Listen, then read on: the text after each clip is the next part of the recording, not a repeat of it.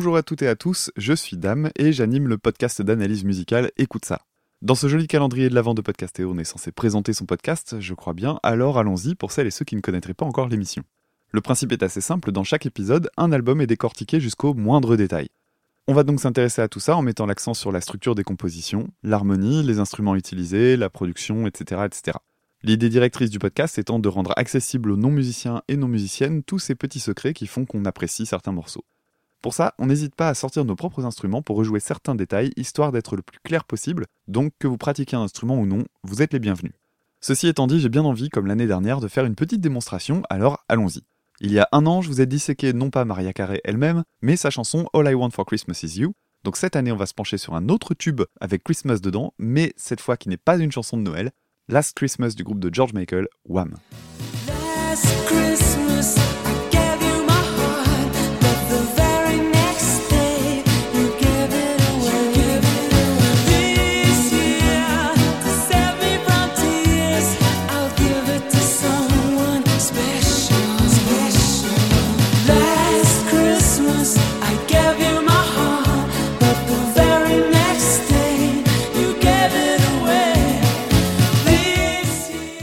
Je disais donc qu'il ne s'agissait pas d'une chanson de Noël, et pour cause, cette chanson est juste une histoire de cœur brisé qui se déroule à Noël.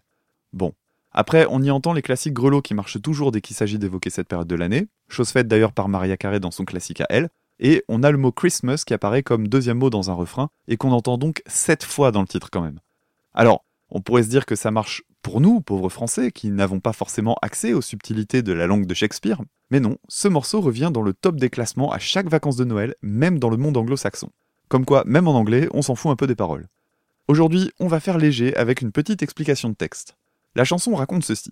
Une personne, que l'on appellera Georges pour se simplifier la vie, évoque un amour passé qu'il aurait manipulé et laissé tomber l'année dernière pendant les fêtes de Noël. Quelle cruauté. Or, Georges est un naïf. Il sait qu'il serait capable de retomber dans le panneau à n'importe quel moment. Donc il se promet de donner son cœur à quelqu'un de spécial, someone special. Comme c'est tragique et romantique. Mais complètement bullshit si vous voulez mon avis. Apparemment, ce bon vieux Georges continue d'être obsédé par la personne qui lui a fendu le cœur un an plus tôt, et passe son temps à en parler en mode plus jamais tu m'auras, mais tout en ne s'adressant pendant toute la chanson qu'à lui ou elle. Ah oui, parce qu'à l'époque, George Michael n'avait pas encore révélé son homosexualité publiquement, donc on peut y voir une ambiguïté, bien que clairement ça n'a pas vraiment d'importance ici. Là où George est un peu gonflé quand même, c'est qu'à la fin de la chanson, on comprend qu'il a finalement trouvé quelqu'un. Sauf que voilà comme il en parle. Now I found a real love, you'll never fool me again. Donc monsieur passe quatre couplets à parler de son bourreau, chanter refrain sur refrain à propos de lui, et quand enfin on comprend qu'il peut passer à autre chose, il fait à peine une demi-phrase sur son fameux Someone Special. Et encore, la suite de la phrase, c'est limite Nanana, j'espère que tu le ou la regarderas bien parce que c'est lui ou elle qui va te remplacer. Ah ouais, t'es deg, hein Hein, t'es deg dit Eh ben, elle commence bien, cette relation. La suite de l'histoire, on la connaît. Il l'a pas faite en chanson, mais voilà comment ça pourrait se passer. Le nouveau ou la nouvelle amante va en prendre plein la tronche avec son Georges toujours obsédé par l'autre, et va devenir cette fameuse épaule sur laquelle pleurer, que George se plaignait d'être lui-même un peu plus tôt dans la chanson avec cette phrase My God, I thought you were someone to rely on. Me, I guess I was a shoulder to cry on.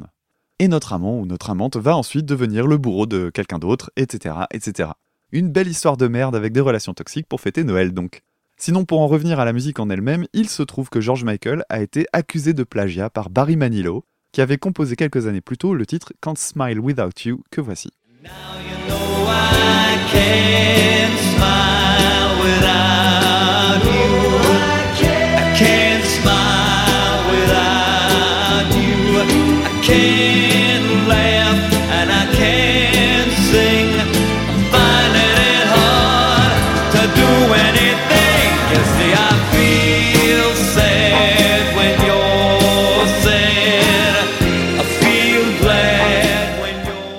Et c'est vrai qu'il y a une énorme similarité dans les lignes de chant, c'est assez confondant. Il y a donc eu procès, et contrairement à ce qu'on peut lire à droite à gauche, George Michael n'a pas été débouté. En réalité, le procès se serait terminé sur un arrangement à l'amiable. Dans les cas avérés de plagiat, c'est une chose très courante, et c'est a priori ce qu'il y a de plus intelligent à faire quand on constate qu'on est mal barré, puisqu'un procès peut déboucher sur la cession des gains faits à partir d'une chanson. Autant dire qu'entre donner une grosse somme d'un coup, mais garder l'exploitation d'un tube, et tout refiler à celui ou celle qui nous accuse, c'est vite calculé. Comme le dit le proverbe, Un mauvais arrangement vaut mieux qu'un bon procès. Voilà pour ce mini-sode très rapide. Je fais rarement des explications de texte, mais c'est plutôt rigolo. Si vous voulez vraiment vous pencher en détail sur la musique avec un point de vue de musicien, n'hésitez pas à vous abonner à Écoute ça. On en est à un peu plus de 60 épisodes avec des albums très variés et même des épisodes thématiques. Donc n'hésitez pas à piocher, il y aura forcément quelque chose pour vous. Rendez-vous sur Twitter, at écoute ça, e c o u t e du bas. Joyeuses fêtes de fin d'année à vous. À très bientôt. Salut.